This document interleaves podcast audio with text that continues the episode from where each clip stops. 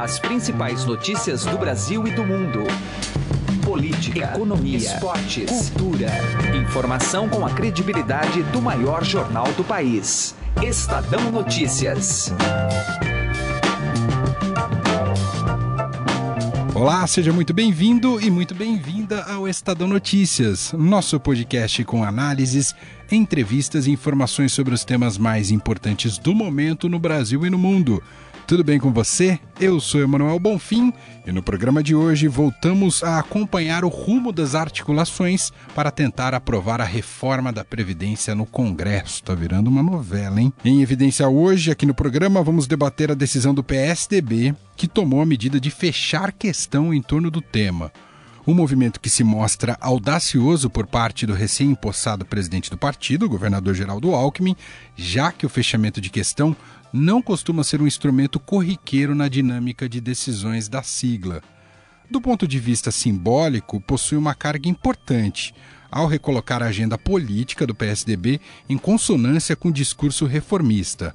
Mas, do ponto de vista prático, ainda é incerto saber se a bancada irá responder prontamente ao direcionamento colocado por Alckmin. Junto a jornalistas do Estadão, entrevistamos o deputado federal Nilson Leitão, que será o novo líder do partido em 2018, substituindo o atual Ricardo Trípoli, aqui de São Paulo. Leitão diz que as penalidades para os eventuais rebeldes que votarem contra a reforma ainda não foram discutidas e que isso ficará para fevereiro. Ou seja, Leitão também já deixa claro que, para o partido, o ano legislativo já terminou e a votação sobre a Previdência vai ficar mesmo para o ano que vem. Complementando a análise sobre a tramitação da reforma, o apresentador Heisen Abac entrevista nesta edição aqui do Estadão Notícias o professor de Direito e Ciência Política da FAAP, Washington Luiz Campos Cunha. Para ele, a chance de reforma da Previdência sair ainda este ano é muito pequena. Você pode acompanhar as publicações de nosso podcast em vários canais. Agora estamos também na Deezer. Aliás, todos os podcasts do Estadão estão lá na Deezer, vale acompanhar. O Estadão Notícias também é disponibilizado no Spotify. E lembrando, é claro, que você pode baixá-lo tanto no iTunes, para quem é usuário Apple, quanto no Android, via aplicativo de podcasts. E caso queira conversar com a gente, mande seu e-mail para podcast.estadão.com ouça e participe. Estadão Notícias. Política.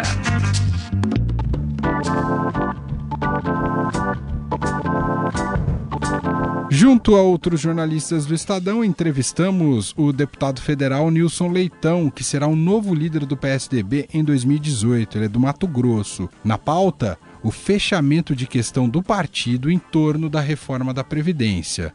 Vamos ouvir. Tivemos essa notícia importante envolvendo o PSDB, por parte do Geraldo Alckmin, novo presidente do partido, de fechamento de questão em torno da reforma da Previdência. Como é que você recebe essa decisão, aparentemente quase inédita, do PSDB de fechar questão pela reforma da Previdência? É, na verdade, o governador Geraldo Alckmin, já como presidente do PSDB, agiu rápido, né? Tomou posse no sábado, imediatamente é, poucos dias depois, já decide, já toma uma decisão é, conflituosa, né, no mínimo dentro da bancada, mas corajosa e necessária. O partido precisa se posicionar. Não posicionar é o pior dos mundos. É, tomou a decisão, a bancada recebeu isso, participou, a grande maioria acabou participando da reunião, compreendendo a necessidade, porque a, a maioria também da bancada é, é, aprovou a sua decisão, né? Então eu acredito que isso foi bom para o partido e tirou do partido essa pecha de que é o PSDB que atrapalha a reforma e que não era verdade na prática. Outros partidos têm, estavam dando muito menos votos do que o próprio PSDB. Eu achei que foi uma boa atitude, pelo menos é, não ter atitude é o pior dos mundos. Eu acho que ter atitude já é um bom caminho, um bom reinício do partido. Deputado, quem tem uma pergunta para o senhor é o jornalista Pedro Venceslau, está aqui com a gente. O fechamento de questão, ele tem punições que variam da advertência à expulsão. Na reunião da bancada, ficou decidido que não vai ter nenhum tipo de punição para o deputado que votar contra a decisão de apoiar a reforma da Previdência. Não é meio inócuo? Não, eu acho, eu acredito que era a melhor decisão para um momento diferente do partido também. O partido vem de uma crise enorme de, desde 2017 uma divisão enorme, com um problema interno no próprio partido, onde o nosso é, ex-presidente partidário é afastado, licenciado durante todo esse tempo, o partido dividido entre estar no governo Temer e estar fora do governo Temer. Um ano complicadíssimo para todos nós. Então, eu acredito que esse recomeço, esse reinício, é, tem que ser feito dessa forma mesmo. É melhor, nesse primeiro momento, não ter nenhum tipo de ameaça e sim a conquista dos deputados, que aí é o melhor caminho. Temos até fevereiro para conquistar todos e terá uma nova reunião até fevereiro para decidir se realmente haverá alguma penalidade ou não. Mas a primeira decisão era não decidir por penalidades e discutir as penalidades no segundo, no segundo momento. Ou seja, uma oportunidade para debater de forma democrática, de forma que possa dar eficiência ao debate, até é, no, no, que tange a, elucidar o texto, o texto foi mudado várias vezes, e explicar por que, que alguns não querem votar, quais são as razões. Cada um colocando a sua razão, o debate já fica mais claro. É, nós vamos tomar, assumir a liderança já a partir de 2018 e vamos assumir é, de, é, discutindo com todos os nossos parlamentares os seus motivos. Eu acho que a ameaça de penalidade ela pode, ela pode ficar no segundo momento. Deputado, agora quem vai fazer uma pergunta para o senhor é o jornalista Roberto Godoy, aqui do Estadão. Por favor, Godoy. Eh, deputado, o senhor já começa sua, o seu período na liderança encarando uma pedreira aí, que é essa a questão da, da, da reforma previdenciária, provavelmente também a reforma tributária, né? É, e uma negociação bastante difícil no ano eleitoral, principalmente a gente sabendo que haverá uma grande renovação, quer dizer, o pessoal em primeiro, segundo mandato com muito receio de não conseguir uma reeleição. Como é que faz para é, pastorear o rebanho numa situação como essa? É preciso recomeçar, né? Porque na verdade a reforma previdenciária, na minha opinião, iniciou errado, mal comunicado, com a mensagem truncada. Né? Então agora tem que ser recomeçado, é, reconstruído é, exatamente para poder convencer. Agora é hora do convencimento com argumentos, com argumentos claros da necessidade. O Brasil e o PSDB sempre defendeu a reforma. A comunicação dela, na minha opinião, foi feita de forma equivocada. E agora tem que recomeçar tudo isso, já que o partido tem uma eleição. E a grande, o grande conflito, e que não adianta fugir da, da, desse debate, é que se não debater a Previdência agora, os candidatos a presidente da República vão ter que debater isso durante a eleição. Se puder evitar chegar lá com a reforma aprovada, é claro que é um debate que vai debater talvez de forma mais tranquila ou pelo menos o que sobrar dela para ser feito. Eu acho que temos que enfrentar isso e acredito que essa eleição é muito conceitual. O deputado tiver coragem de colocar a sua cara, a, a, a sua opinião, ele vai ter mais chance de conquistar o eleitor. Silvio Araújo, fique à vontade. O senhor falou que num segundo momento pode-se pode -se discutir essas punições é, para quem votar contra, enfim, contra o fechamento de questão. Quando o senhor fala, joga isso para fevereiro, o senhor está achando que é fevereiro mesmo a data para se votar a Previdência e essa data seria mais interessante? Eu, não, eu acho que nesse ano o assunto encerrou.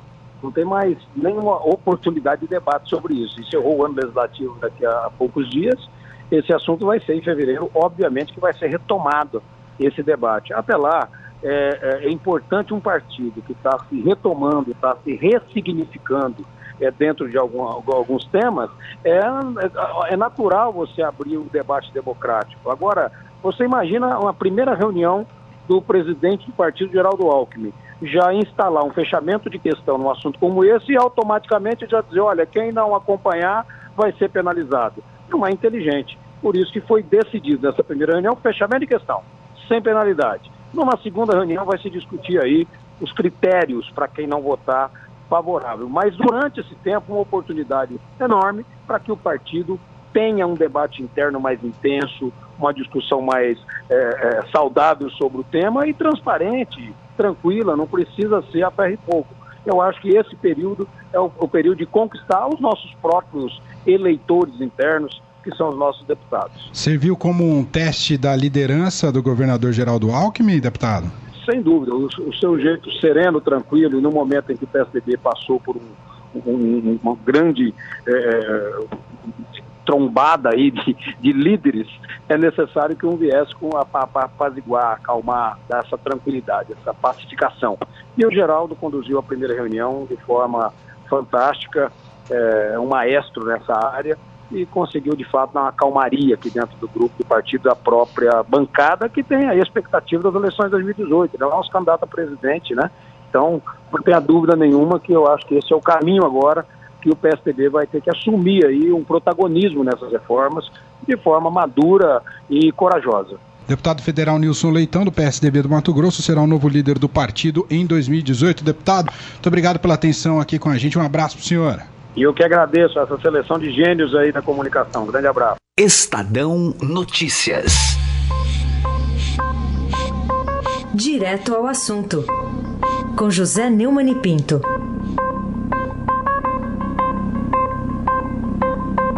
Não se deixe enganar pelo recuo de Carlos Marum, que está tomando posse na Secretaria de Governo de Temer, na questão do relatório da CPMI da JBS.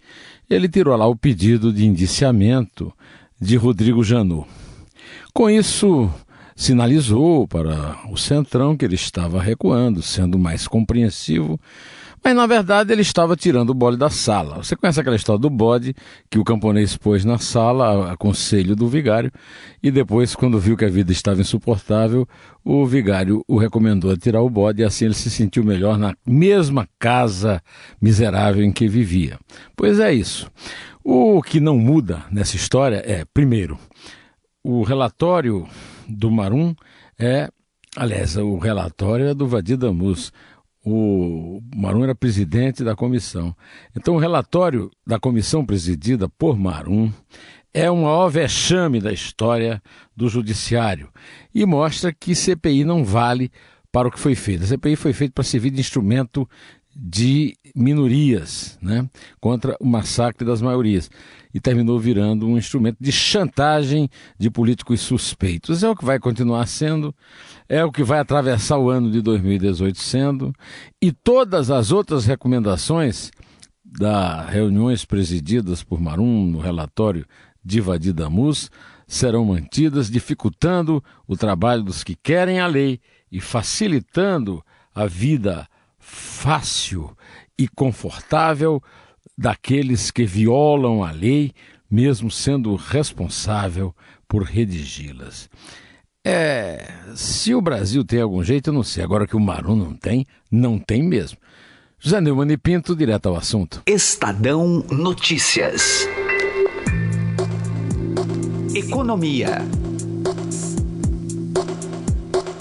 Apesar da pressão para que os partidos aliados obriguem seus deputados a votar a favor da reforma da Previdência, o governo dificilmente conseguirá a aprovação da proposta ainda este ano. A análise é do professor de Direito e Ciência Política da FAAP, Washington Luiz Campos Cunha, que conversou com Heisen Abac. Vamos ouvir. Washington, essa dificuldade do governo é retratada muito aí no placar do Estadão, que mostra que vai ser muito complicado para o governo conseguir esses 308 votos. É difícil mesmo conseguir, a essa altura do final do ano, uma aprovação ainda em 2017? Realmente, Heisen, é complicado é, essa votação ainda em 2017, em razão de que o governo vem perdendo força desde as questões da PGR, que foram discutidas e votadas agora nos últimos meses, e isso a gente já discutiu aqui na rádio nos momentos passados, que o governo vem perdendo essa capacidade de, uh, de arregimentação, de arregimentar os deputados e senadores para votação daquilo que ele pretende. É, certamente a reforma da Previdência traz esse, essa dificuldade ainda maior para o governo Temer de conseguir essa aprovação e votação no final do ano. As denúncias aí da PGE que, se refere aí, a, eram necessários 171, 172 votos para o presidente escapar. Ele conseguiu bem mais que isso. Agora o quórum é bem maior, é, 308 votos. É, partidos aí estão sendo instados a fechar a questão. O PMDB já fez, o PTB também, o PPS. Mas pelo jeito só o fechamento de questão também não está favorecendo o governo, né? Que é obrigar o parlamentar a votar. Pois é, isso fica muito na mão do partido. Além do que a gente pode ressaltar a questão do PSD, que ainda estão discutindo isso dentro do próprio governo, o próprio PR e também o PSDB.